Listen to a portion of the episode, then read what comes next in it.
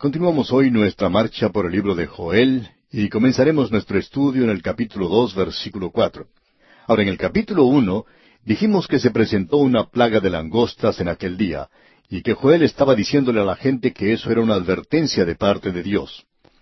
Joel, el primero de los profetas que escribió, condena la embriaguez entre la gente.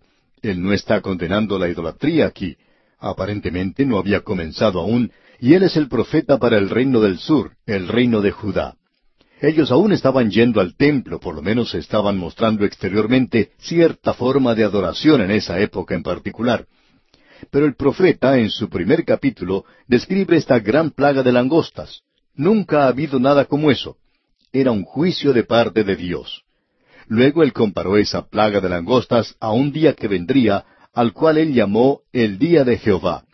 Ya que él fue el primero de los profetas que escribió, él colocó, por así decirlo, como una barrera alrededor de ese período. Comienza de noche, comienza con el período de la gran tribulación que está en el futuro todavía, y será concluido al fin del milenio, cuando Cristo ponga fin a la rebelión final y comience el reino eterno. Así es que el día de Jehová comienza de noche y luego avanza hacia el día. Comienza con la gran tribulación y avanza hacia el reino milenario.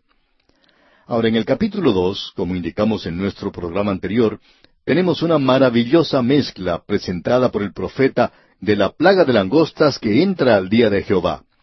Hay ciertas similitudes y también, por supuesto, hay ciertos contrastes, pero él hace una tarea maravillosa de combinar uno con el otro. Es decir, que es, ha sido y será el método de todos los profetas que escriben, como hemos visto anteriormente, aquellos a quienes se les ha llamado los profetas mayores. Y Oseas fue otro ejemplo de eso también. Dios toma una situación local y cada profeta tenía que dar a una situación local. Ahora, comenzando con el versículo cuatro de este capítulo dos de Joel, el profeta describe esta plaga de langostas y está comenzando a hacer una aplicación al día de Jehová.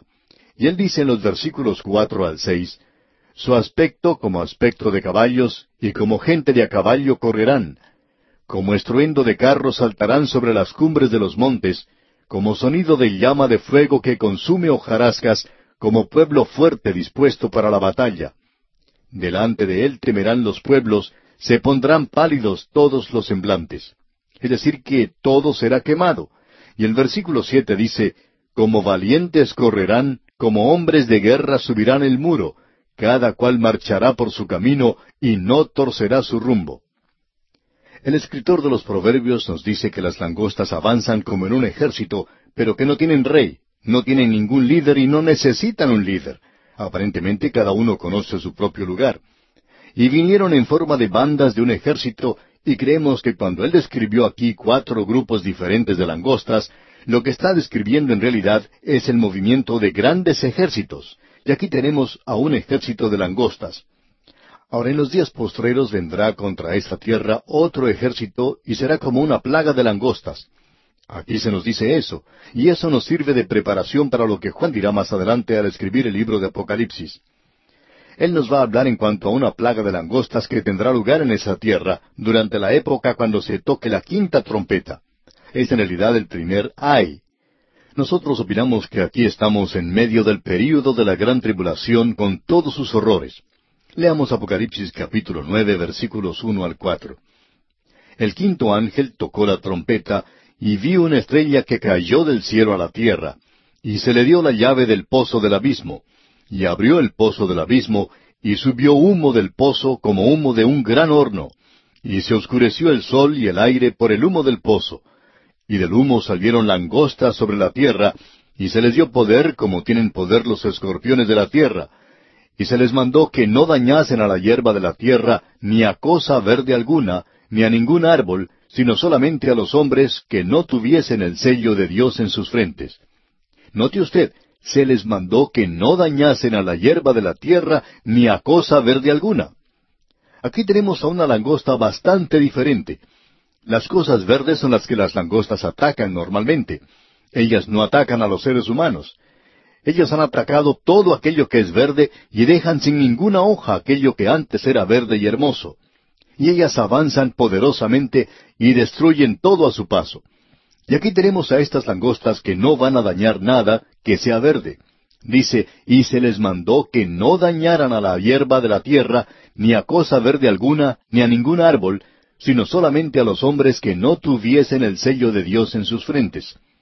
Y les fue dado no que los matasen, sino que los atormentasen cinco meses, y su tormento era como tormento de escorpión cuando hiere al hombre.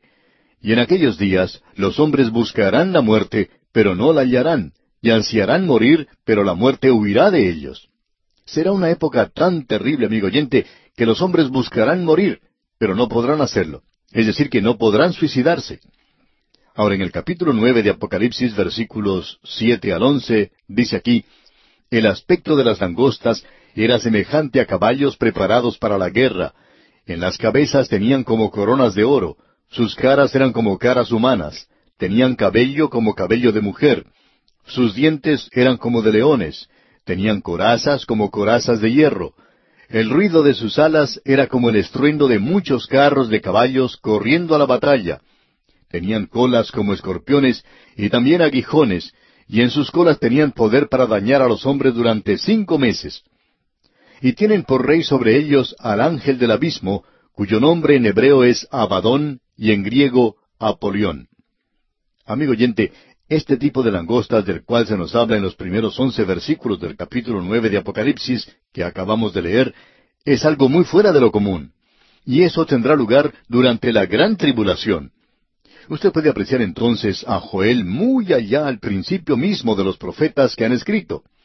Joel prepara el terreno para que Juan venga más adelante y nos dé una descripción detallada de todo esto. Esa es la razón por la cual opinamos que hoy es trágico para alguien que se convierta y luego comience una clase bíblica. Hay tantos que están haciendo esto hoy. Ellos comienzan una clase bíblica y lo sorprendente es que comienzan a enseñar el Evangelio de Juan o comienzan a enseñar el libro de Apocalipsis. A nuestro juicio, allí no es donde uno debe comenzar con los nuevos creyentes.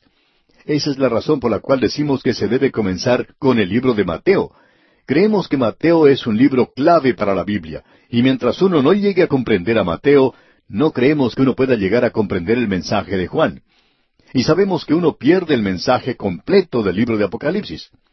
Por esa razón, amigo oyente, podemos apreciar a Joel, ese pequeño profeta que ha sido ignorado tanto, y es algo esencial para entender el libro de Apocalipsis. ¿Le parece a usted, amigo oyente, que somos dogmáticos cuando hablamos así? Bueno, esperamos serlo, amigo oyente, porque queremos que usted sepa que somos dogmáticos en cosas como estas. Y si no podemos ser dogmáticos, entonces lo diremos. Pensamos que hoy la palabra de Dios necesita ser enseñada con autoridad. Si es la palabra de Dios, lo cual creemos con todo nuestro corazón, es algo muy importante y es mucho más dogmático que algunas de las cosas que uno escucha hoy por allí que vienen de parte del gobierno, de los políticos, de los científicos o que vienen de las entrevistas que uno ve en la televisión. La palabra de Dios, amigo oyente, tiene mucho más autoridad. Por tanto, queremos ser dogmáticos en cuanto a esto porque lo creemos con todo nuestro corazón. Bien, regresemos ahora al libro de Joel, al capítulo dos, y veamos lo que nos dice el versículo siete. Como valientes correrán, como hombres de guerra subirán el muro, cada cual marchará por su camino y no torcerá su rumbo. Usted puede apreciar que Joel está comenzando a salir de una plaga de langostas local hacia el futuro, hacia aquello que vendrá y lo que él ya ha llamado dos veces el día de Jehová. Vamos a ver ahora que él está hablando en cuanto al día de Jehová. Leamos los versículos ocho y nueve ahora. Ninguno estrechará a su compañero, cada uno irá por su carrera, y aun cayendo sobre la espada no se herirán, irán por la ciudad, correrán por el muro, subirán por las casas, entrarán por las ventanas a manera de ladrones. Bien, así no era como actuaban las langostas en aquellos días. Ellas buscaban algo verde, algo que comer. Y en el versículo diez leemos, Delante de él temblará la tierra, se estremecerán los cielos, el sol y la luna se oscurecerán, y las estrellas retraerán su esplendor. Ahora esto es algo más que una plaga de langostas, o de otra manera Joel está exagerando. Y los profetas no exageraban, amigo oyente. Este es el cuadro que Juan nos presenta allá en Apocalipsis y que tendrá lugar durante el período de la gran tribulación. Ahora el versículo once de este capítulo dos de Joel dice, Y Jehová dará su orden delante de su ejército, porque muy grande es su campamento, fuerte es el que ejecuta su orden, porque grande es el día de Jehová y muy terrible. ¿Quién podrá soportarlo? El profeta menciona por tercera vez al día de Jehová, y eso calza muy bien con aquello que el Señor Jesucristo dijo, que si esos días no eran acortados, no habría carne que pudiera sobrevivir. Y luego dice, ¿quién podrá soportarlo? Bien, Juan en el libro de Apocalipsis nos da la respuesta. Él dijo que al comienzo de este período Dios iba a detener todo, todas las fuerzas de la naturaleza, que no iba a soplar el viento. Y Dios dice que si alguien va a pasar a través de este período, será su pueblo. Ellos tendrán que ser sellados. Y Él selló a ciento cuarenta y cuatro mil de la nación de Israel, pero habrá una gran compañía de gentiles que podrán pasar a través de ese período. Aquí tenemos entonces una buena pregunta presentada por Joel, quien dijo, ¿quién podrá soportarlo? ¿Soportar qué? Soportar el día de Jehová. Y él ya ha dejado en claro que el día de Jehová comienza con la oscuridad como el día hebreo, con la caída del sol. Podemos soportar o aguantar durante la noche, pero el gozo viene en la mañana. Y así es como Dios hace las cosas. Llegamos ahora al versículo 12. ¿Qué es lo que puede hacer el pueblo de Dios o qué puede hacer un pecador en un período como este? Bueno, en el versículo 12 de este capítulo 2 de Joel leemos, Por eso pues ahora dice Jehová, convertíos a mí con todo vuestro corazón, con ayuno y lloro y lamento. Dios está diciéndole a su pueblo que se había apartado de él, que se arrepienta. ¿Qué es lo que quiere decir con convertirse o arrepentirse? Bueno, el arrepentirse no significa primordialmente el derramar lágrimas. Eso es un resultado nada más. El arrepentirse significa el cambiar su forma de pensar y luego usted indica que ha cambiado su forma de pensar dando una media vuelta. El autor de estos estudios bíblicos, el doctor J. Vernon McGee, contaba que en cierta ocasión él fue a visitar a un hombre que había sido como un padre para él. Era una persona que le había ayudado mucho en sus estudios y que en realidad le amaba como a padre.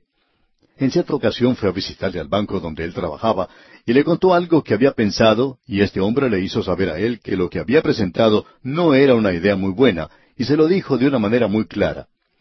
Ahora eso hizo que el doctor Magui se enojara y salió de la oficina de ese hombre rápidamente. Pero cuando llegó a la puerta del edificio, él pensó, bueno, eso no está bien. Yo le debo a este hombre mucho. Así es que él dio media vuelta y regresó. ¿Sabe por qué regresó el doctor Magui? Porque él pensó en su corazón que era algo que debería hacer. Cuando regresó a la oficina de ese hombre, vio que lágrimas estaban corriendo por sus mejillas. Ahora, ¿qué fue lo que hizo el doctor Magui? Él se arrepintió. Se arrepintió de lo que había hecho y lo manifestó dando media vuelta y regresando. Ahora Dios aquí está diciéndole a su pueblo, convertíos a mí con todo vuestro corazón. Es decir, que tenían que arrepentirse. Y el resultado de eso será el ayuno y el lloro y el lamento. Ese es el resultado de la conversión. Hay muchas personas que piensan que si uno puede ir hasta el frente de la iglesia y derramar algunas lágrimas, ah, que ya se ha convertido. Algunos de nosotros hemos pasado por eso y sabemos que no tiene ningún significado. Ahora el profeta sigue hablando y nos dice algo maravilloso aquí en el versículo trece de este capítulo dos de Joel. Dice, rasgad vuestro corazón y no vuestros vestidos, y convertíos a Jehová vuestro Dios, porque misericordioso es y clemente, tardo para la ira y grande en misericordia, y que se duele del castigo. Esta tiene que ser una experiencia del corazón, no de sus vestidos. En realidad al sumo sacerdote se le prohibía que rasgara sus vestidos. Uno no demuestra eso siendo un fanático. Debía rasgarse el corazón Dice, y convertíos a Jehová vuestro Dios. Eso es arrepentimiento. Bueno, veamos lo que dice el resto del versículo 13.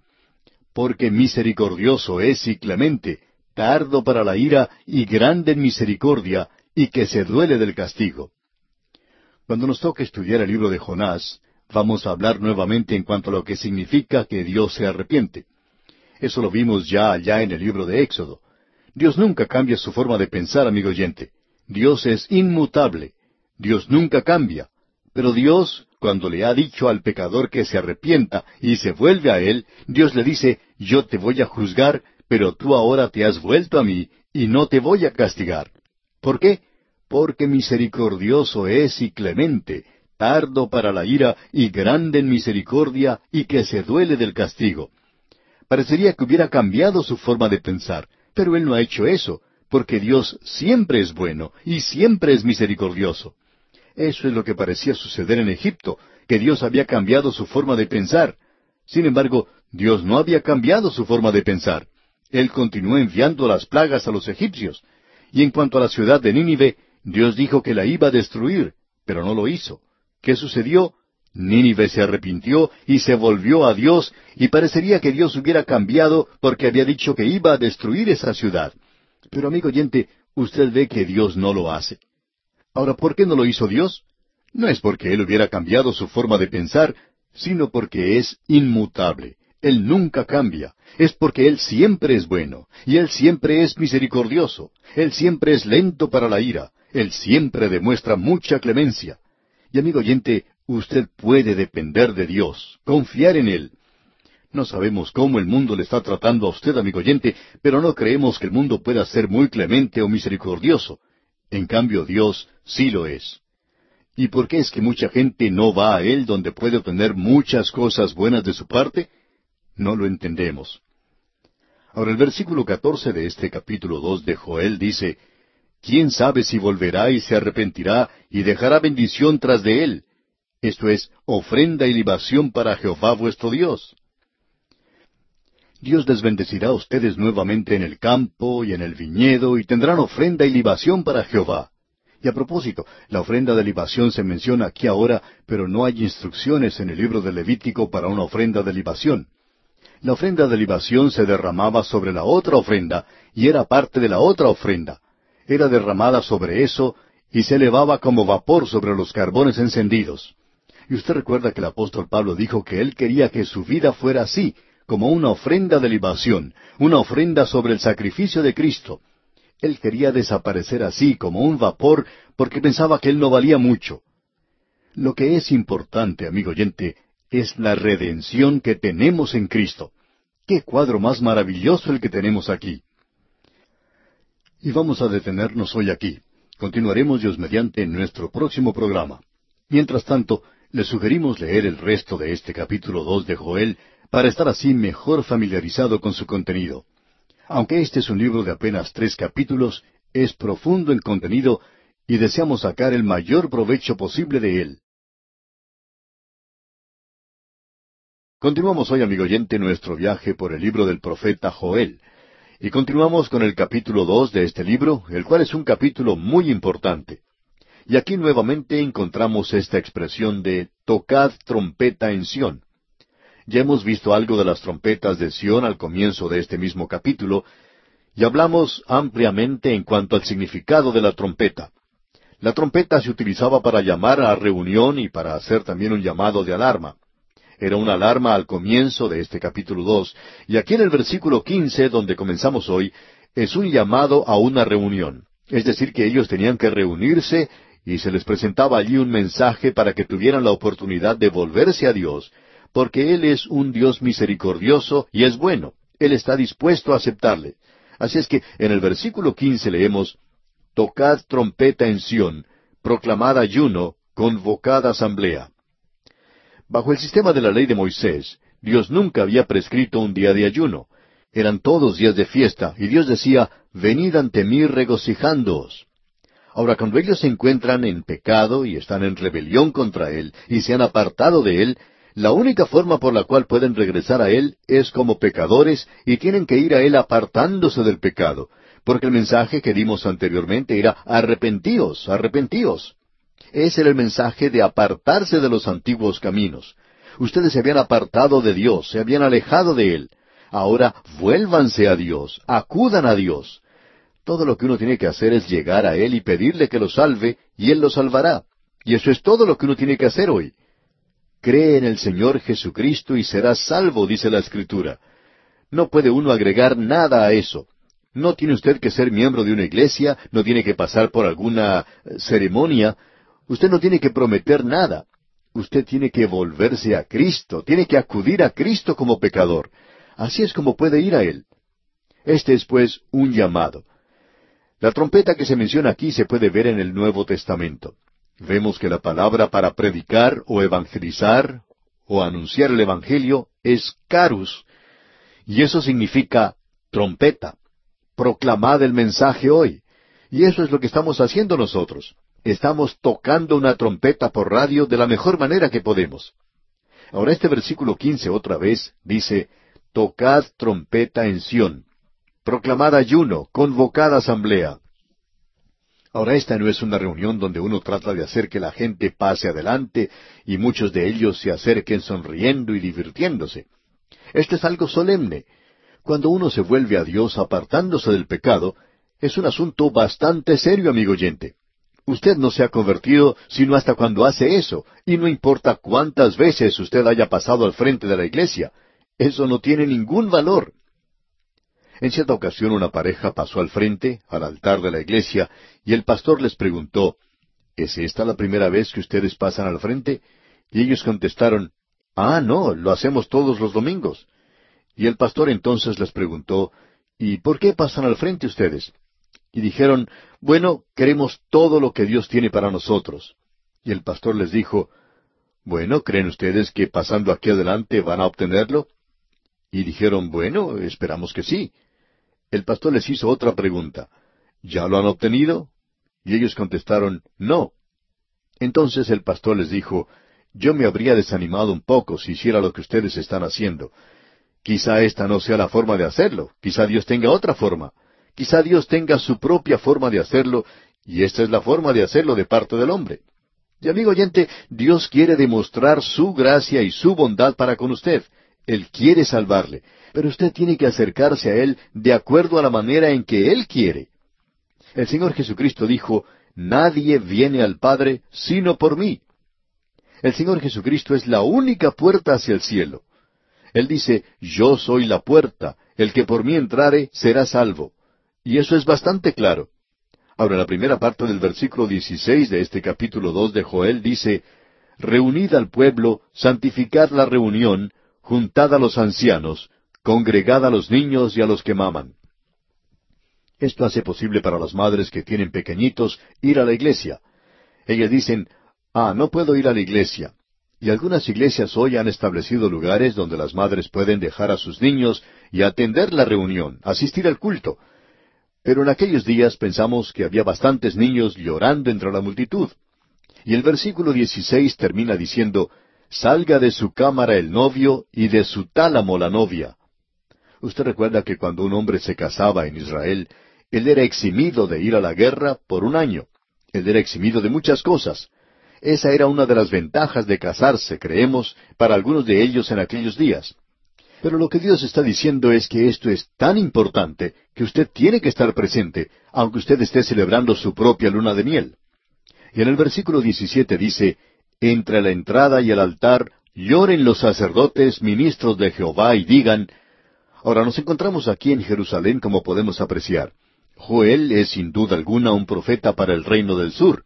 Así es que este versículo 17 termina diciendo, o leámoslo todo otra vez. Entre la entrada y el altar lloren los sacerdotes, ministros de Jehová, y digan, Perdona, oh Jehová, a tu pueblo, y no entregues al oprobio tu heredad, para que las naciones se enseñoren de ella. ¿Por qué han de decir entre los pueblos, ¿dónde está su Dios? Ahora ellos han sido esparcidos a través de todo el mundo y debemos admitir que ellos tienen una nación hoy, así como también un gobierno y una bandera, pero están muy sujetos a las naciones del mundo y ahora se encuentran en una situación bastante difícil. Ellos se encuentran atascados en una capa de aceite. Esto les está causando muchos problemas y continuará así porque ellos no han regresado aún allí en cumplimiento de la profecía. Cuando Dios los coloque de regreso en su tierra, no tendrán ningún problema en cuanto a la situación del petróleo.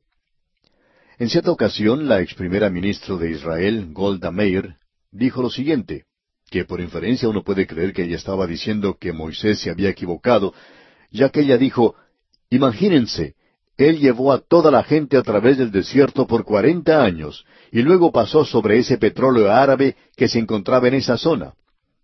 Amigo oyente, debemos decir muy seriamente que dudamos que ella crea en el Antiguo Testamento. Si lo hubiera hecho, ella hubiera sabido que había una columna de fuego de noche y una nube de día que estaba guiando a esa gente. Y Dios muy a propósito evitó que ellos obtuvieran ese petróleo árabe. Creemos que Dios hizo eso por una razón muy definida. Por cierto que eso sí que los habría envuelto hoy y ellos nunca habrían logrado tener esa tierra de nuevo, si allí hubiera petróleo también. Y la tierra que ellos han obtenido no es tan atractiva como uno pudiera pensar.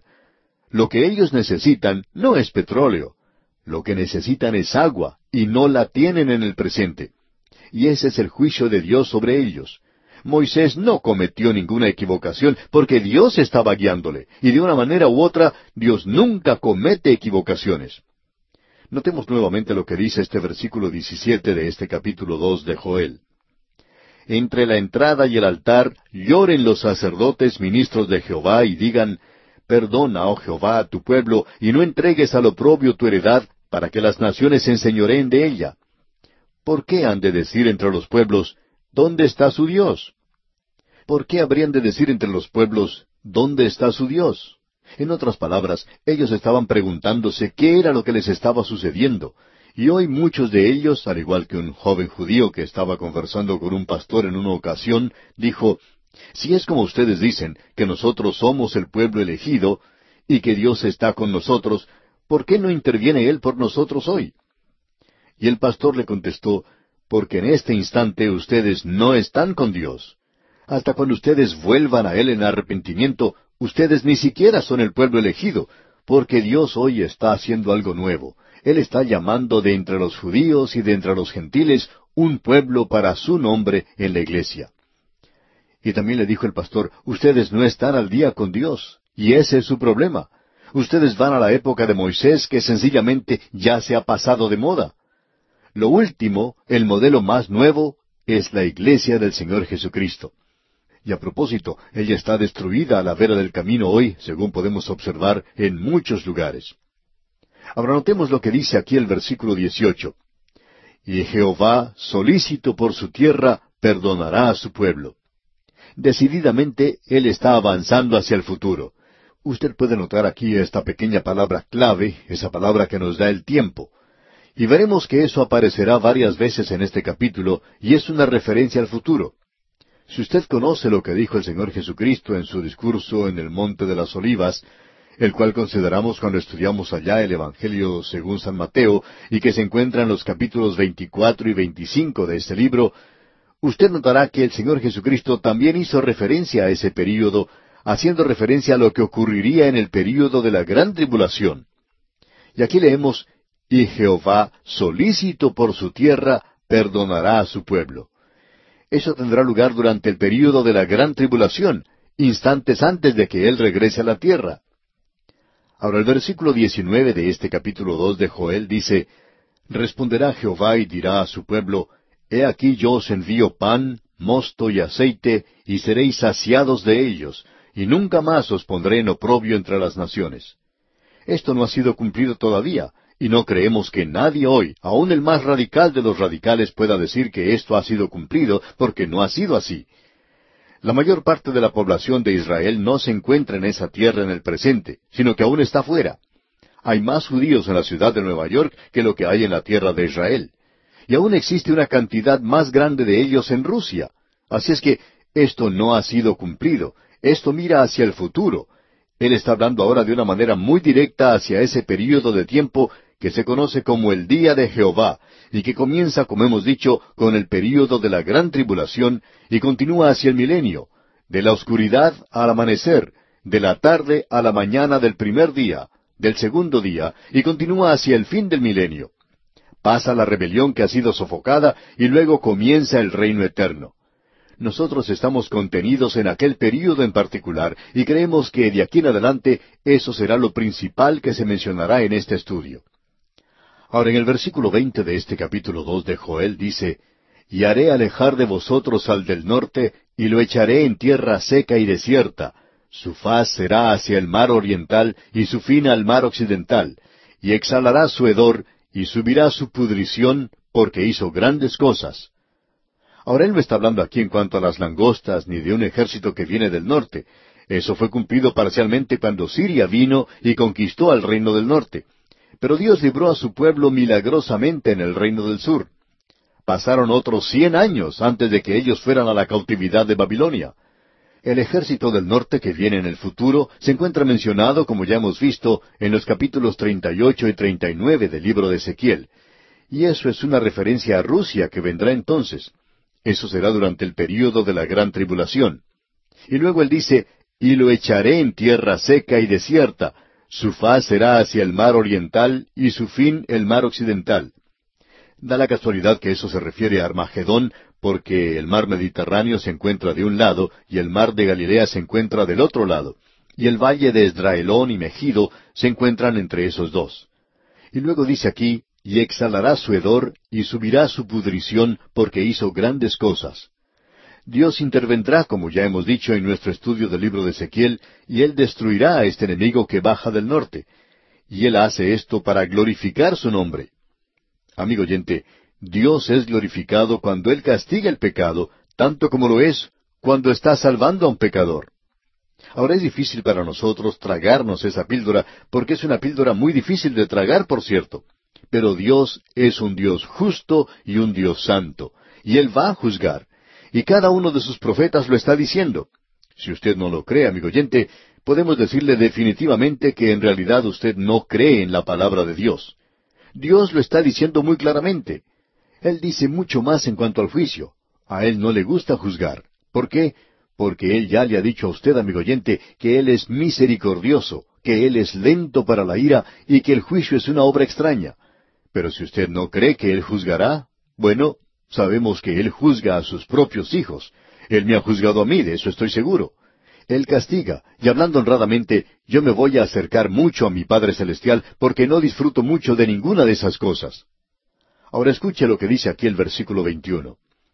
Tierra, no temas, alégrate y gózate, porque Jehová hará grandes cosas. El período de la gran tribulación conducirá a la venida de Cristo a la tierra a establecer su reino. Ahora la iglesia no está en este cuadro, tampoco está en el discurso del Monte de las Olivas. Y la iglesia no está en Apocalipsis, cuando uno observa lo que dice allá el capítulo cuatro de Apocalipsis. Usted puede ver allí a un grupo que es llevado al cielo, y la iglesia ya no está en la tierra. Ahora alguien quizá diga, bueno, no se le llama iglesia.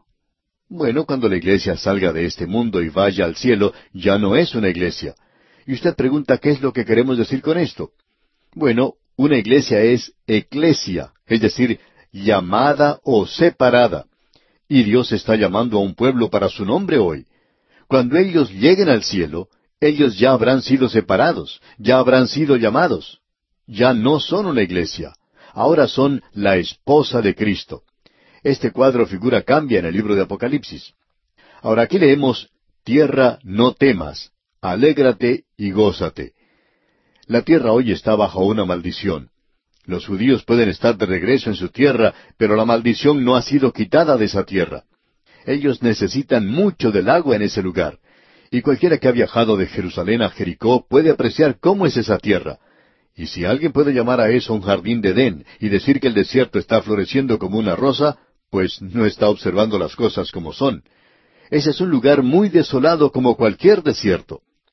Notemos ahora lo que dice aquí el versículo 22 de este capítulo 2 de Joel. Animales del campo, no temáis, porque los pastos del desierto reverdecerán, porque los árboles llevarán su fruto, la higuera y la vid darán sus frutos. Ese día no ha llegado todavía, amigo oyente.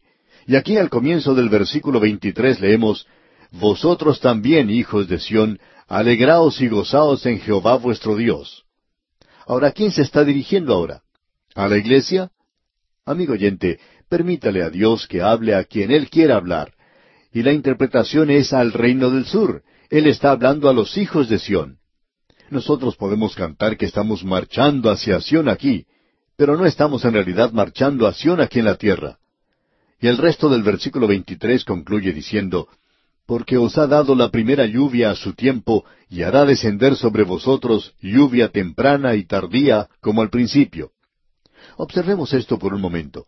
Creemos que aquí Él aún está hablando en cuanto a cosas literales.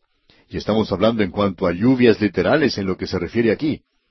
Joel hará una aplicación de esto en cuanto al derramamiento del Espíritu Santo, algo que veremos más adelante. Pero aquí se refiere literalmente a la lluvia. La lluvia temprana es la que cae en octubre, la lluvia tardía es la que cae en abril. Uno ha escuchado decir que ya estaba regresando a esa tierra la lluvia tardía, y eso es porque a veces llueve un poquito allá en el mes de abril. Pero no creemos que la gente pueda llamar a esa clase de lluvia lo que el Señor se refiere aquí en cuanto a la lluvia tardía. En el pasado, esa tierra estaba completamente cubierta de árboles. Al principio vinieron los enemigos y quitaron todos los árboles que había allí, y ahora ellos están tratando de plantar árboles nuevos. Están teniendo dificultades para que esos árboles crezcan porque no hay suficiente lluvia tardía. Y hay muchas referencias en cuanto a esa lluvia literal. No vamos a tomar el tiempo para entrar en eso hoy, pero usted puede ver eso en el libro de Levítico, y vamos a mencionar ahora las referencias. Si usted tiene un lápiz y un papel, anótelas. Levítico 26, versículos 3 y 4. Permítame repetirlo. Levítico 26, versículos 3 y 4. También hay pasajes en el libro de Deuteronomio, en el primer libro de los Reyes, en Jeremías y Oseas. Estas referencias aclararán que este pasaje, según nuestra opinión, no puede ser espiritualizado, sino que se refiere a una lluvia literal. Por supuesto que usted puede hacer una aplicación de esto si quiere hacerlo, pero debemos comprender que Él está hablando aquí a los hijos de Sión, y Él está hablando en cuanto a la lluvia en aquel país. H2O, o sea, agua que baja del cielo que nosotros llamamos lluvia. De eso es de lo que Él está hablando. Y no está sucediendo así hoy pero sí sucederá en el futuro. Notemos ahora lo que dice aquí en el versículo 25 de este capítulo 2 de Joel. Y os restituiré los años que comió la oruga, el saltón, el revoltón y la langosta, mi gran ejército que envié contra vosotros. Dios usa esa plaga de langostas. Él dice, ¿ustedes creen que esa tierra no puede ser restaurada? Bueno, sí puede serlo. Dios dice que aquello que la langosta ha destruido, Él lo restaurará. Muchos sermones han sido predicados en cuanto a esto, espiritualizando este pasaje de las Escrituras. Ahora no nos molesta el que eso sea utilizado como una aplicación, porque aquí se señala un gran principio. Y uno lo puede encontrar otra vez allá en el libro de Apocalipsis, cuando él habla de una nueva Jerusalén. Y aquellos que son de la iglesia, esos pecadores que han confiado en Dios, van a estar allí. Ahora nos cuenta de algunas cosas maravillosas. Él va a enjugar todas las lágrimas. ¿Y qué cambio será ese? Hay muchas lágrimas en este mundo hoy, y luego él dice, He aquí haré todas las cosas nuevas. Y eso nos gusta mucho, amigo oyente. Yo no sé en cuanto a usted, pero yo no estoy satisfecho con mi vida aquí. Nunca he podido predicar un sermón que he querido predicar. Me hubiera gustado hacerlo. Lo he tenido en mi corazón toda la vida, pero de alguna forma u otra nunca he sido capaz de hacerlo. Tampoco he sido el esposo que hubiera querido ser. Me hubiera gustado haber sido un esposo mucho mejor con mi señora. Tampoco he sido el padre que me hubiera gustado ser. Nunca he llegado a ser el hombre que hubiera querido ser. Por eso es que me gusta mucho leer lo que dice allá Apocalipsis 21, versículo 5, donde dice, He aquí yo hago nuevas todas las cosas. Él me está diciendo a mí, tú no hiciste las cosas bien en la tierra, nunca alcanzaste tus objetivos. Te sentías frustrado, tu energía era muy limitada, Allí te encontrabas con esa vieja naturaleza pecaminosa, y ahora Él dice que va a hacer todas las cosas nuevas. Te daré una nueva página y no habrá borrador en el lápiz que te estoy entregando. Y tú puedes escribir todo allí y puedes lograr todo aquello que querías lograr antes. Y amigo oyente, creemos que eso es lo que va a hacer del cielo un cielo para tantas personas, el hecho de que van a poder realizar aquellas cosas que no podían haber hecho antes, porque aquí eran entorpecidos por las circunstancias, por el pecado y el medio ambiente, y por otras tantas cosas, aun las cosas que uno hereda. Y qué cosa más gloriosa será estar en la presencia del Señor, y esto puede ser aplicado a eso. Este es un principio. Y os restituiré los años que comió la langosta. ¿Qué día más hermoso será ese? Bien, vamos a tener que concluir con este pensamiento y queremos decir que vamos a entrar ahora en un pasaje que nos habla del derramamiento del Espíritu y del día de Pentecostés. Algunos van a estar en desacuerdo con nosotros, pero debemos considerar que estamos de acuerdo en muchas otras cosas que nos presenta la Biblia. Vamos pues a tratar de esto, Dios mediante, en nuestro próximo estudio. Continuamos hoy, amigo oyente, nuestro viaje por la profecía de Joel. Volvemos al capítulo dos de este libro y comenzaremos nuestro estudio en el versículo 26. Si usted ya ha recibido nuestras notas y bosquejos, podrá comprender que esta es una sección muy importante. Él está hablando aquí del día de Jehová. El profeta Joel lo ha presentado de una manera muy clara al comenzar con la plaga de langostas, y luego de allí él pasó de una manera muy armoniosa a este tema. Él nos presenta de manera maravillosa un vuelco de la plaga de langostas al mirar el profeta a través de los siglos al día de Jehová que se aproximaba. Ese día comenzaba en oscuridad, en el período de la gran tribulación, como se le llama al día de Jehová, y luego él pasa hacia el futuro. Él avanza hacia el período de la gran tribulación, la venida de Cristo a la tierra, y luego el reino milenario. Y estamos entrando ahora a este período donde el profeta dice, Vosotros también, hijos de Sión, alegraos y gozaos. El día se acerca, y en los versículos 26 y 27 de este capítulo 2 de Joel leemos, Comeréis hasta saciaros, y alabaréis el nombre de Jehová vuestro Dios, el cual hizo maravillas con vosotros, y nunca jamás será mi pueblo avergonzado. Y conoceréis que en medio de Israel estoy yo, y que yo soy Jehová vuestro Dios, y no hay otro, y mi pueblo nunca jamás será avergonzado. Ahora eso es cuando Él se encuentre en medio de Israel. Eso es cuando Él venga a la tierra y establezca su reino. Entonces será cumplido en aquel día toda la bendición física que prometió Dios a la nación de Israel. Las bendiciones que encontramos en el Antiguo Testamento eran principalmente bendiciones físicas, bendiciones de la tierra, de una cosecha abundante, de los viñedos y los campos, el ganado, las ovejas y cosas por el estilo. Y parecería que las bendiciones espirituales fueran algo secundario. Ahora, para la Iglesia, Él solo ha prometido bendiciones espirituales. Y ahora Él presenta las bendiciones espirituales para esta gente. Entramos ahora a un pasaje bastante controversial de las Escrituras. Tenemos ante nosotros una carta de una señora que en cierto tiempo estuvo envuelta en un movimiento de lenguas, y ella nos escribe una carta muy hermosa. Ella dice que nuestro programa le ha traído a ella al lugar donde ya ha podido salir de la situación. Y en su carta nos da una advertencia y dice, espero que ustedes no usen un lenguaje demasiado hiriente, mordaz. Y debemos decir que ella nos hiere un poco al decirnos eso porque bueno, tiene razón. Hemos hecho eso y hemos sido reprendidos por otras personas. Cierto predicador dijo en una ocasión, Ustedes no persiguen a otros grupos de la forma en que nos persiguen a nosotros, refiriéndose a su propio grupo de cristianos. Y nosotros estamos con ustedes porque estamos de acuerdo en tantas otras cosas. Ustedes sencillamente están equivocados en algunas cosas, nada más. Bueno, podemos decir que hemos estado equivocados en cuanto a haber dicho algo desagradable.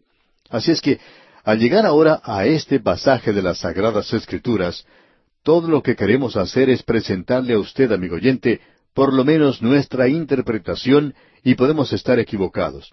Estuvimos equivocados una vez, usted recuerda. Así es que podemos equivocarnos aquí también. Pero no creemos llegar a hacer eso porque queremos que usted nos escuche con mucho cuidado. Nuevamente debemos recordarle que nos encontramos en esta pequeña profecía de Joel. Todo lo que Joel está diciendo comenzó con la plaga de langostas, que era algo local, una plaga local, y no hubo nunca nada como eso. Y él compara eso con aquello que viene en el futuro en el día de Jehová. Ahora, el día de Jehová sencillamente no trae el reino en toda su brillantez y placidez que uno pudiera imaginar. Comienza con el período de la gran tribulación, y Cristo viene a establecer su reino aquí en la tierra. Luego, Él ha entrado aquí al período cuando el reino ha sido establecido, y como vimos en el versículo 27, el Señor se encuentra en medio de ellos. ¿Qué es lo que Él va a hacer? Aquí estamos hablando del lado espiritual. Veamos lo que dicen los versículos 28 al 32 ahora de este capítulo 2 de Joel. Y después de esto derramaré mi espíritu sobre toda carne, y profetizarán vuestros hijos y vuestras hijas, vuestros ancianos soñarán sueños, y vuestros jóvenes verán visiones. Y también sobre los siervos y sobre las siervas derramaré mi espíritu en aquellos días. Y daré prodigios en el cielo y en la tierra, sangre y fuego, y columnas de humo. el sol se convertirá en tinieblas y la luna en sangre antes que venga el día grande y espantoso de Jehová.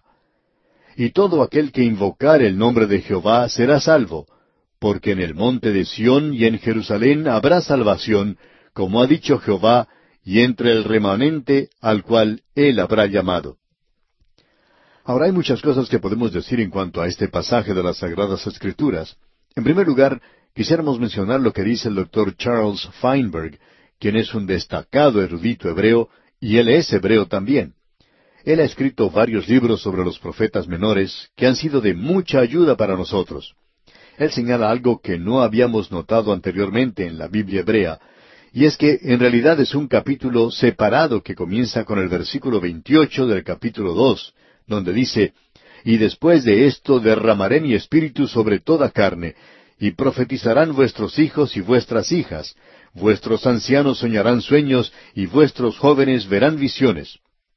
Y después de esto derramaré mi espíritu, dice.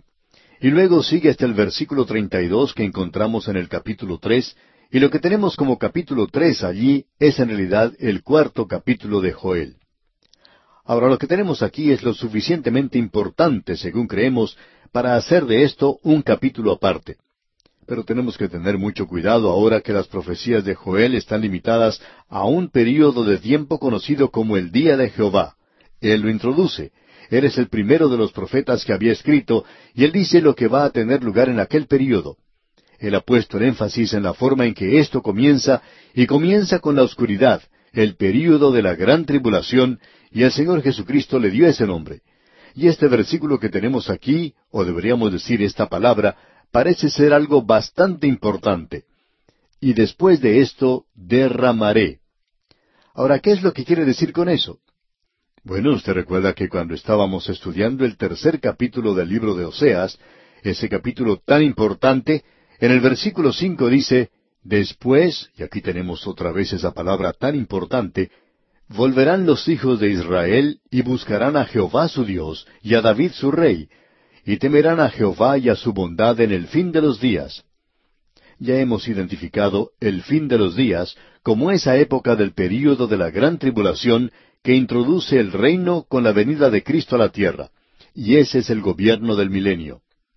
Suponemos que ahora estamos hablando de un período de tiempo bien definido que esta profecía será cumplida durante el tiempo del día de Jehová, y que después, después de esa noche del período de gran tribulación, Dios derramará su espíritu.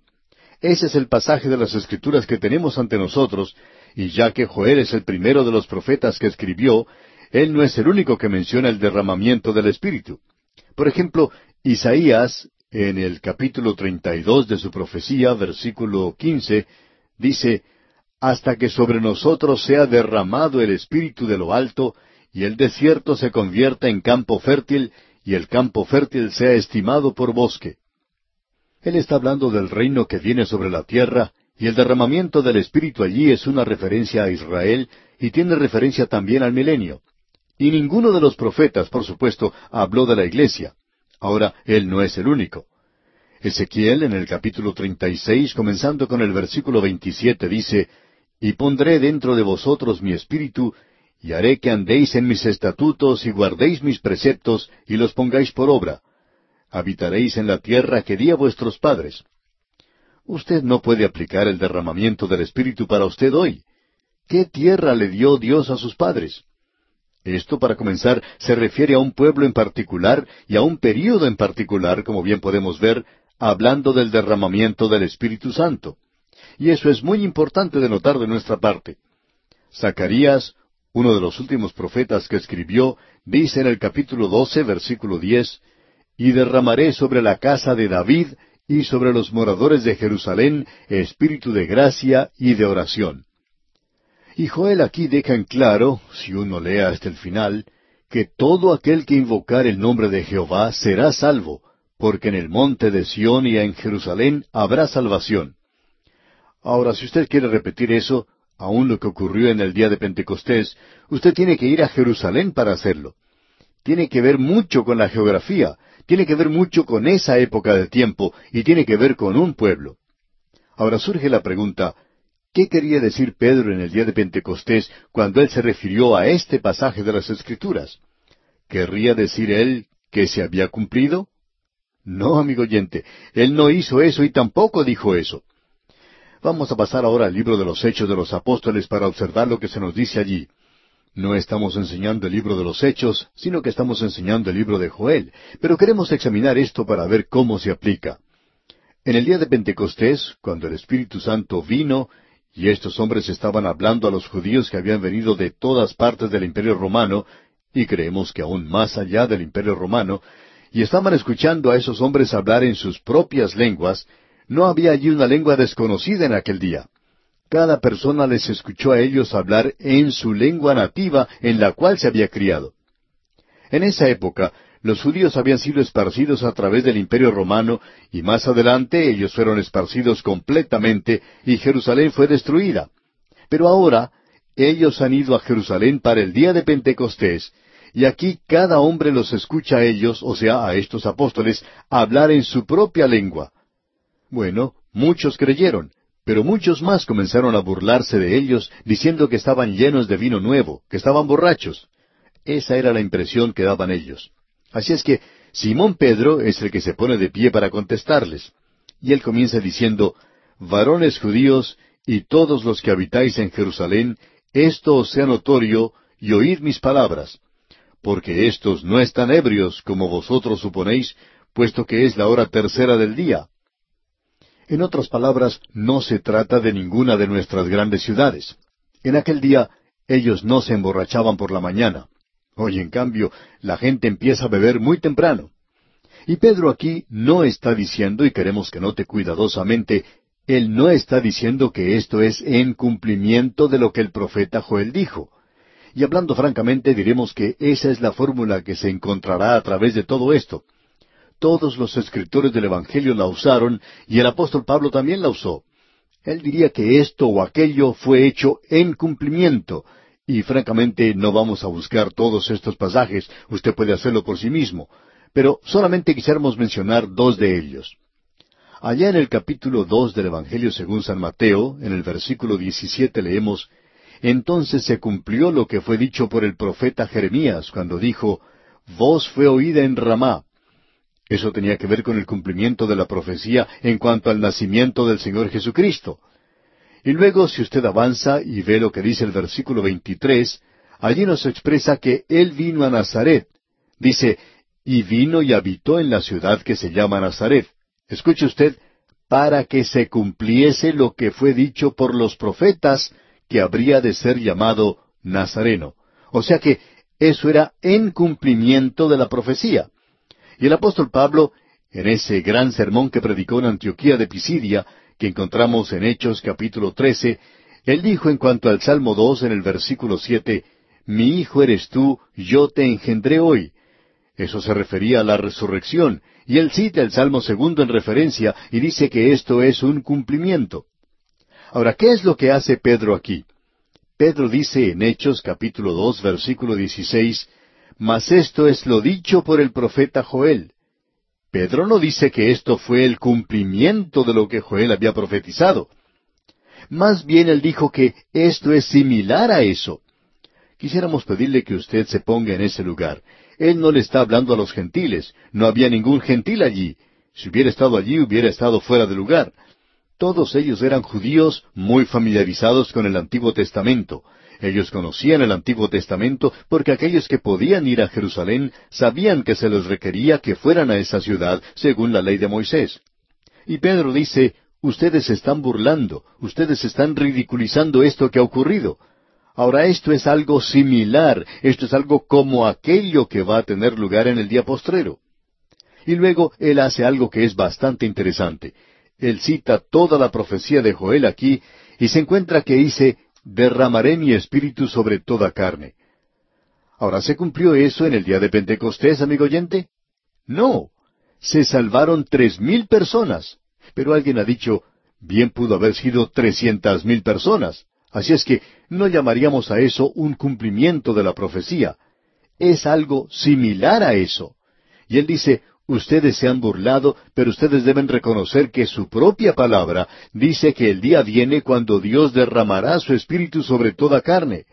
Ahora, se ha derramado sobre unos pocos hoy. Ustedes no deberían sorprenderse por eso. Él está respondiéndoles a ellos y luego él sigue citando aquello que iba a tener lugar. Y dice, y daré prodigios arriba en el cielo y señales abajo en la tierra, sangre y fuego y vapor de humo. Ahora digamos de paso, ¿Fue eso también cumplido? Por supuesto que no, amigo oyente. Eso no tuvo lugar entonces. Así es que creemos que necesitamos comprender, si entendemos el libro de Joel, que uno nunca puede llegar a la conclusión de que Pedro quiso decir que esto había sido cumplido en el día de Pentecostés. El pasaje de las Escrituras será cumplido, y todo lo que Pedro estaba respondiendo a estos que se estaban burlando era Ustedes saben que viene un día cuando Dios va a derramar su espíritu sobre toda carne. Bueno, Él lo está derramando ahora sobre algunos, pero no es el cumplimiento de la profecía, porque no hemos visto terremotos, ni cambio en las estrellas, ni en el sol, ni en la luna. Ellos no están respondiendo en esta ocasión. Y Joel lo identifica cuando dice, antes que venga el día grande y espantoso de Jehová. Y amigo oyente, el día de Pentecostés no fue un día grande y espantoso. De paso, digamos que creemos que fue un día realmente maravilloso. Luego Joel dice a continuación en la primera parte del versículo 32, y todo aquel que invocare el nombre de Jehová.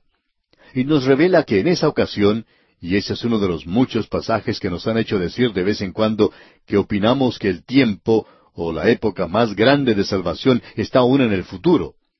Dios aún no salva a la mayoría de la raza humana que van a ser perdidos. Estamos de acuerdo con lo que dijo Spurgeon. No creemos que Dios vaya a venir y salir perdiendo. Dios tiene la intención de ganar más de los que se van a perder. Y creemos que los días mejores aún están en el futuro, días cuando la gente se vuelva a Dios, acuda a Dios, cuando Él derrame su espíritu sobre toda carne. Eso no es una realidad hoy, amigo oyente.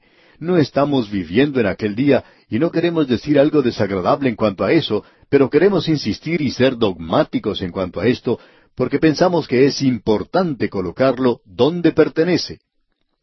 Ahora, en el capítulo tres, versículo uno de este libro de Joel, se nos dice lo siguiente, escuche usted, porque he aquí que en aquellos días y en aquel tiempo en que haré volver la cautividad de Judá y de Jerusalén. Ahora usted puede notar que el versículo uno del capítulo tres va con lo que hemos visto. Joel aún está hablando en cuanto a la misma cosa, ¿Y qué es lo que está diciendo? En aquellos días. ¿Cuáles días? Bueno, cuando el reino sea colocado en esta tierra, cuando Él nuevamente traiga la cautividad de Judá y Jerusalén. Él no ha hecho eso todavía y se encuentra en el futuro, y Él no lo ha hecho aún en la época del día de Pentecostés. Estamos seguros que usted puede apreciar que esto debe ser colocado dentro del contexto de lo que Joel está diciendo. Y creemos que esta es una de las muchas veces en que uno sencillamente toma algo de las Escrituras sin llegar a tener un completo entendimiento de un libro de la Biblia y el propósito de ese libro y del mensaje que allí se encuentra, y simplemente toma algunos versículos y lo hace de tal manera que ellos tengan algún significado para una situación local, porque uno quiere aplicarlo a esa situación local. Y muchos hoy en día están haciendo eso. Y hablando franca y honradamente, amigo oyente, esa es una de las razones por la cual estamos viajando a través de toda la Biblia aquí. Tenemos que tomar las cosas como se nos presentan. Y por tanto confiamos que hoy podemos ver que este mensaje de las Sagradas Escrituras es de suma importancia. Creemos que todos están de acuerdo con esto, pero aún tiene que ser cumplido en el futuro. Bien, vamos a entrar de lleno ahora en el capítulo tres y lo vamos a dejar para nuestro próximo programa, Dios mediante. Pero mientras tanto, amigo oyente, le sugerimos leer todo este capítulo tres de Joel para estar familiarizado con su contenido. De esta forma será mucho más fácil entender lo que Dios está diciendo por medio de este fiel profeta. Llegamos hoy, amigo oyente, al último capítulo en nuestro estudio de esta profecía de Joel. Pensamos concluir hoy este estudio porque aquí Joel continúa hablando en cuanto al día de Jehová, y ya nos hemos adelantado en varias ocasiones y hemos tratado con las cosas que este capítulo tres menciona. Y por esa razón vamos a avanzar un poco más rápido a través de los versículos de este capítulo. Nuevamente debemos destacar el hecho de que concluimos en la presentación anterior con lo que en la Biblia hebrea es un capítulo aparte, es decir, aquello que es tan controversial hoy, el derramamiento del Espíritu al cual se refirió Simón Pedro. Simón Pedro sencillamente utilizó eso como una introducción a la respuesta para aquellos que se estaban burlando, y él no dijo en realidad que era un cumplimiento, él dijo que esto es aquello, es decir, que esto es como lo que dijo el profeta Joel. Y obviamente no era un cumplimiento porque la profecía dice, y como citó Simón Pedro, el Espíritu será derramado sobre toda carne, y eso ocurrirá cuando Cristo venga a la tierra a establecer su reino. El milenio va a ser la época más grande en lo que se refiere a la cantidad de personas que acudan a Dios que el mundo jamás haya visto, creemos nosotros. Pensamos que durante el período de la gran tribulación habrá mucha gente que acuda al Señor, muchos más de los que lo han hecho durante la época de la iglesia. Y luego tenemos otras cosas mencionadas aquí, las señales que preceden a la segunda venida de Cristo y el día de Jehová, cuando serán prodigios en el cielo y en la tierra, cuando habrá sangre y fuego y columnas de humo, el sol se convertirá en tinieblas, la luna en sangre. Bueno, eso fue algo que no tuvo lugar en realidad en el día de Pentecostés. Ahora surge la pregunta, ¿cuál fue entonces el tema de Simón Pedro? Bueno, el tema de Simón Pedro en el día de Pentecostés fue el Señor Jesucristo, y en el versículo 24 del capítulo 2 de los Hechos de los Apóstoles, él lo resume diciendo, a quien Dios levantó, o sea, al cual Dios resucitó. Luego él toma en realidad como su texto de las Escrituras las palabras de David y dice, porque David dice de él, veía al Señor siempre delante de mí. Aquí tenemos un cumplimiento de la profecía. Él presenta claramente que la profecía en Joel no había sido cumplida, sino que había sido uno que Dios iba a resucitar y que estaba en el linaje de David y se estaba refiriendo a Cristo, porque Él fue resucitado de entre los muertos. Y entonces aquí tenemos el mensaje de Pedro en el versículo 32 del capítulo 2 del libro de los Hechos de los Apóstoles, donde dice, A este Jesús resucitó Dios, de lo cual todos nosotros somos testigos. Ahora Él les dice a ellos, Lo que ustedes han visto aquí hoy, el derramamiento del Espíritu sobre tres mil personas, eso fue todo. Y podemos sumar a los apóstoles y aquellos que estaban reunidos en oración, y pensamos que serían unos ciento veinte los que estaban allí. No podría haber sido mucho más que eso. Y no estamos tratando de presentar un argumento en cuanto a cantidades, amigo oyente. Lo único que estamos tratando de decir es que el Espíritu no fue derramado sobre toda carne, y la conclusión, su aplicación a esto, lo encontramos en el versículo 36, donde dice, Sepa pues ciertísimamente toda la casa de Israel que a este Jesús que vosotros crucificasteis, Dios ha hecho Señor y Cristo. Él está hablando a la casa de Israel. Eso es lo importante de notar en este mensaje. No es una experiencia que uno tenga, sino es el ir a conocer a Jesucristo, y ese lugar que Él ocupa en su pensamiento, en su vida, en su ministerio, en sus acciones y obras. Amigo oyente, ¿qué lugar ocupa Cristo en su vida hoy? Eso es lo importante. Veamos ahora aquello a lo que se está refiriendo Joel en el capítulo tres de su profecía, en el versículo uno. Dice, Porque he aquí que en aquellos días y en aquel tiempo en que haré volver la cautividad de Judá y de Jerusalén, él no los hizo volver. En realidad, el Señor Jesucristo lo presentó en un orden inverso. Él dice, Me seréis testigos en Jerusalén y en toda Judea y Samaria y hasta lo último de la tierra. Así es que, en lugar de hacer volver la cautividad a Jerusalén, aquellos que ahora han nacido de nuevo y se encuentran en el cuerpo de los creyentes, o sea, la iglesia de la cual Cristo es la cabeza, está diciendo, Id a lo último de la tierra, llevad este mensaje de que yo he regresado de entre los muertos y de que Dios muestra su misericordia y su paciencia y que es misericordioso, y que todo aquel que invoque su nombre será salvo. Y eso es todo lo que usted tiene que hacer, amigo oyente, hoy, volverse a Él, acudir a Él. Parece algo tan sencillo y sin embargo hay muchas personas inteligentes que lo están perdiendo hoy. Pero qué maravilloso que es, amigo oyente. Y alguien quizá diga, ¿y todo lo que uno hace es creer? Así es, amigo oyente. Es obvio que no creemos que existe alguna obra que salve, pero sí creemos que una salvación obra. Eso es importante. Y si usted ha sido salvo, amigo oyente, entonces usted quiere esparcir esa palabra. Pero si usted no lo quiere hacer, tenemos que cuestionar su fe, amigo oyente. No sus obras, sino su fe, porque la fe obra, y ya hemos visto eso cuando estudiamos la epístola de Santiago.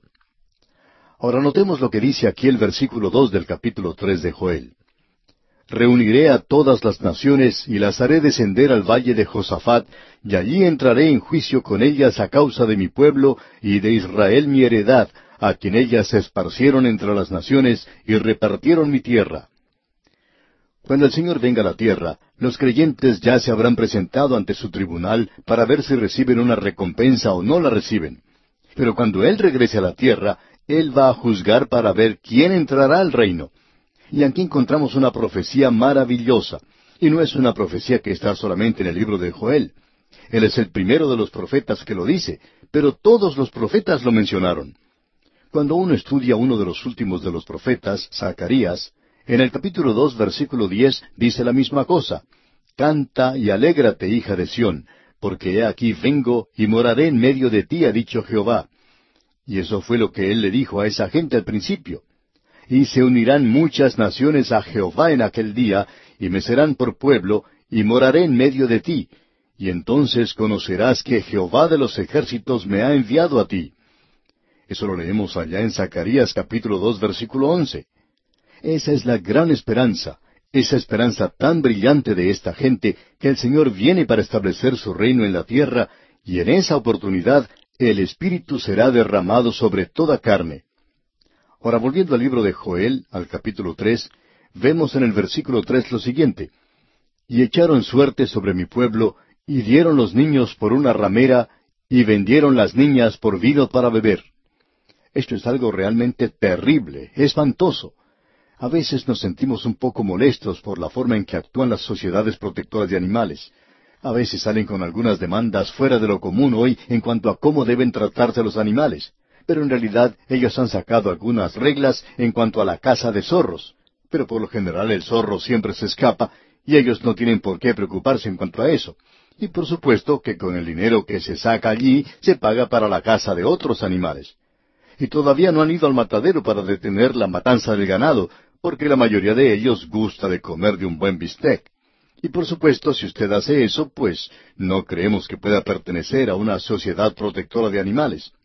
Pero amigo oyente, eso es nada en realidad y no nos preocupa porque creemos que los animales no deben ser maltratados. Ellos están sufriendo debido al pecado del hombre.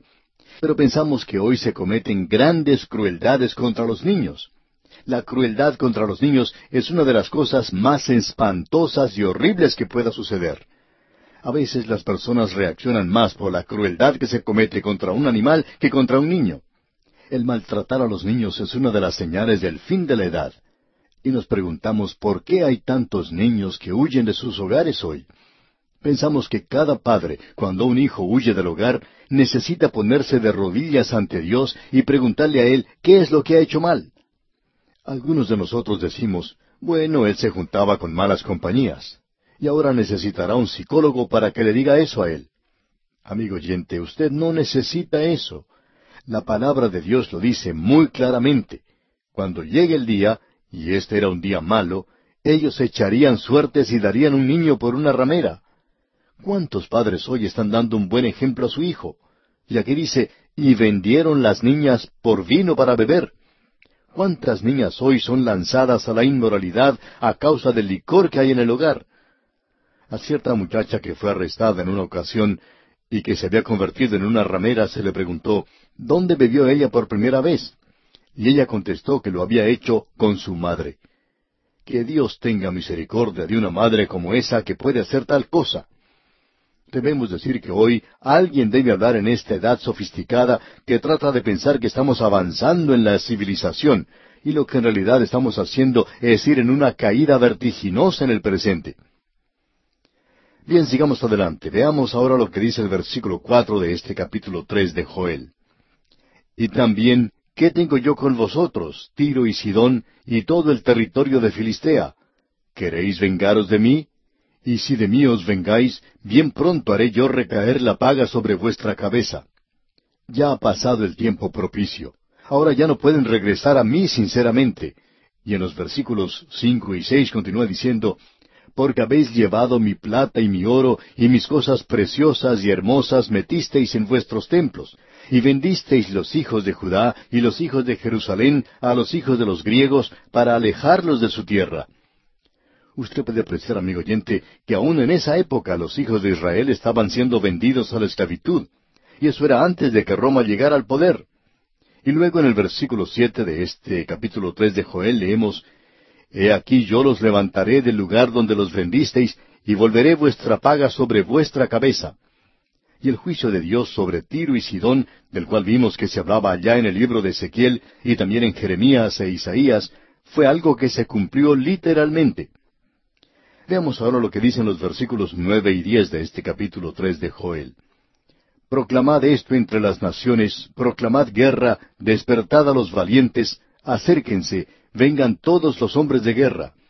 Forjad espadas de vuestros asadones, lanzas de vuestras hoces. Diga el débil, fuerte soy. Ahora alguien quizá diga, yo creía que había que hacer de las espadas asadones. Así lo es, pero no en este instante. Dice que es cuando el reino sea establecido sobre la tierra.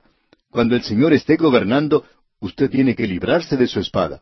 Pero hasta entonces, usted tiene que tener su munición lista, y es mejor que usted esté preparado no estamos muy de acuerdo hoy de que uno tenga que despojarse de todas las armas que tenga. Es necesario proteger nuestros hogares y proteger nuestros seres queridos, así como también proteger nuestra nación. Usted y yo estamos viviendo, amigo oyente, en un mundo muy malo hoy, donde hay muchos animales salvajes en libertad. Son seres humanos, se asemejan al hombre, pero en realidad son feroces. Lo destruyen a uno hoy. Y también hay naciones similares. Así es como Dios describe las naciones. Él llama a una un león, a otra un oso, y a otra una pantera, y a otra una bestia que no se puede describir. Amigo oyente, las naciones en el mundo hoy son como bestias salvajes, y es necesario que nosotros tengamos algo de armamento en el presente. No estamos totalmente de acuerdo con esos movimientos de paz del presente, y sencillamente por decir paz, paz, porque Pablo dijo que el día en que digan paz, paz, entonces llegará una destrucción repentina. Hay un pasaje en el libro de Isaías donde dice que hay que hacer de las espadas asadones, pero también hay que prestar atención a este versículo que está aquí, que hay que forjar espadas de los asadones porque debemos estar preparados, ya que estamos en un mundo bastante malo. Ahora el versículo 12 dice, Despiértense las naciones y suban al valle de Josafat, porque allí me sentaré para juzgar a todas las naciones de alrededor. El Señor Jesucristo dijo en su discurso del Monte de las Olivas, allá en el Evangelio según San Mateo capítulo 24, que Él estaría allí para juzgarles, y ellos serán juzgados según la forma en que han tratado a su pueblo. Ahora alguien quizá diga, ¿es que ellos son algo especial? No, amigo oyente. ¿Son entonces ellos mejores? No. ¿Por qué? Porque cuando la iglesia sea quitada de este mundo, esos ciento cuarenta y cuatro mil van a ser los únicos testigos en esta tierra. Algunos tienen la idea hoy de que si uno da un vaso de agua fría en su nombre, Él dice que le dará una recompensa. Y eso hace de algunas personas que piensen que es alguna excusa por no poner más dinero en la ofrenda, porque es mucho más caro eso que dar un vaso de agua. Amigo oyente, en aquel día le costará a usted su vida si le da un vaso de agua a uno de los ciento cuarenta y cuatro mil que estarán testificando de Cristo a través del mundo. Ese es el cuadro que Él nos está presentando aquí, amigo oyente. Ahora, en la primera parte del versículo trece leemos, Echad la hoz, porque la mies está ya madura. Cuando Él habla de la mies, se refiere al fin del siglo. El versículo trece y el versículo catorce continúan diciendo, Echad la hoz, porque la mies está ya madura. Venid, descended, porque el lagar está lleno, rebosan las cubas, porque mucha es la maldad de ellos. Muchos pueblos en el valle de la decisión, porque cercano está el día de Jehová en el valle de la decisión. Nuevamente el profeta define este período como el día de Jehová. Joel no permite que usted se olvide de esto, amigo oyente. Y no creemos que usted pueda sacar nada de lo que Joel dice aparte de un paréntesis del día de Jehová, comenzando con la gran tribulación, el rapto de la iglesia, y continuando a través de la segunda venida de Cristo para establecer su reino. Y luego decidiendo quién va a entrar al reino, y luego por mil años a reinar en la tierra, Luego un breve periodo de rebelión y Satanás es liberado. Después tiene lugar el juicio final y una gran batalla y entonces comienza la eternidad. Y hasta la eternidad usted tiene este próximo paréntesis. Así es que estamos en los confines de eso. Nuevamente él habla de los disturbios de los cuerpos celestiales. Y aquí en los versículos quince al diecisiete leemos, El sol y la luna se oscurecerán, y las estrellas retraerán su resplandor. Y Jehová rugirá desde Sión, y dará su voz desde Jerusalén, y temblarán los cielos y la tierra, pero Jehová será la esperanza de su pueblo y la fortaleza de los hijos de Israel. Y conoceréis que yo soy Jehová vuestro Dios, que habito en Sión mi santo monte, y Jerusalén será santa, y extraños no pasarán más por ella. Y Jerusalén aún está siendo pisoteada por los gentiles. Uno ni siquiera puede entrar a la tumba del jardín para verla a causa de la gran multitud de turistas en ese lugar. ¿Quiénes son ellos? ¿Son judíos? No, amigo oyente, y ellos ni siquiera se acercan allí. Esos turistas sencillamente son gentiles que vienen de todas partes del mundo. Pero llegará el día cuando esto ya no será una atracción para los turistas. El Señor Jesucristo estará allí. Y en el versículo 18 nos enfrentamos con la época del reino. Leamos. Sucederá en aquel tiempo que los montes destilarán mosto y los collados fluirán leche y por todos los arroyos de Judá correrán aguas y saldrá una fuente de la casa de Jehová y regará el valle de Sittim. Sucederá en aquel tiempo, dice. ¿Qué día o qué tiempo? Joel presenta muy claramente a qué día él se está refiriendo, y es el día de Jehová. Dice que los montes destilarán mosto y los collados fluirán leche, y por todos los arroyos de Judá correrán aguas. En el día de hoy no hay mucha agua en ese lugar, pero no será así en aquel día. Dice, y saldrá una fuente de la casa de Jehová, y regará el valle de Sittim. Eso es muy interesante. El valle de Sittim se encuentra al otro lado del Jordán. Ahora, ¿cómo puede correr el agua de Jerusalén hasta el Jordán? Porque Zacarías dice que la montaña será dividida, y en lugar de esta gran división que hoy va desde Tiblos en Líbano, pasa a través del mar de Galilea, el valle del Jordán y el mar muerto, y va hacia el África, va a dirigirse en otra dirección. Eso va a correr de este a oeste. Y en el versículo 19 leemos, Egipto será destruido, y Edom será vuelto en desierto asolado por la injuria hecha a los hijos de Judá, porque derramaron en su tierra sangre inocente. Dios les juzgará aún en el reino milenario. Ellos siempre han sido un enemigo de la nación de Israel. Y luego en los versículos veinte y veintiuno leemos, Pero Judá será habitada para siempre, y Jerusalén por generación y generación. Y limpiaré la sangre de los que no había limpiado, y Jehová morará en Sión. Dios no ha actuado en su favor. Él no mora en ese lugar hoy. Jerusalén es tan pagana como cualquier ciudad en el mundo de hoy. Pero se acerca el día, amigo oyente, cuando el Señor va a morar allí. Entonces serán cumplidas estas cosas. No estamos viendo hoy el cumplimiento de la profecía en ese lugar, a no ser que usted le haya visto a Él en ese lugar.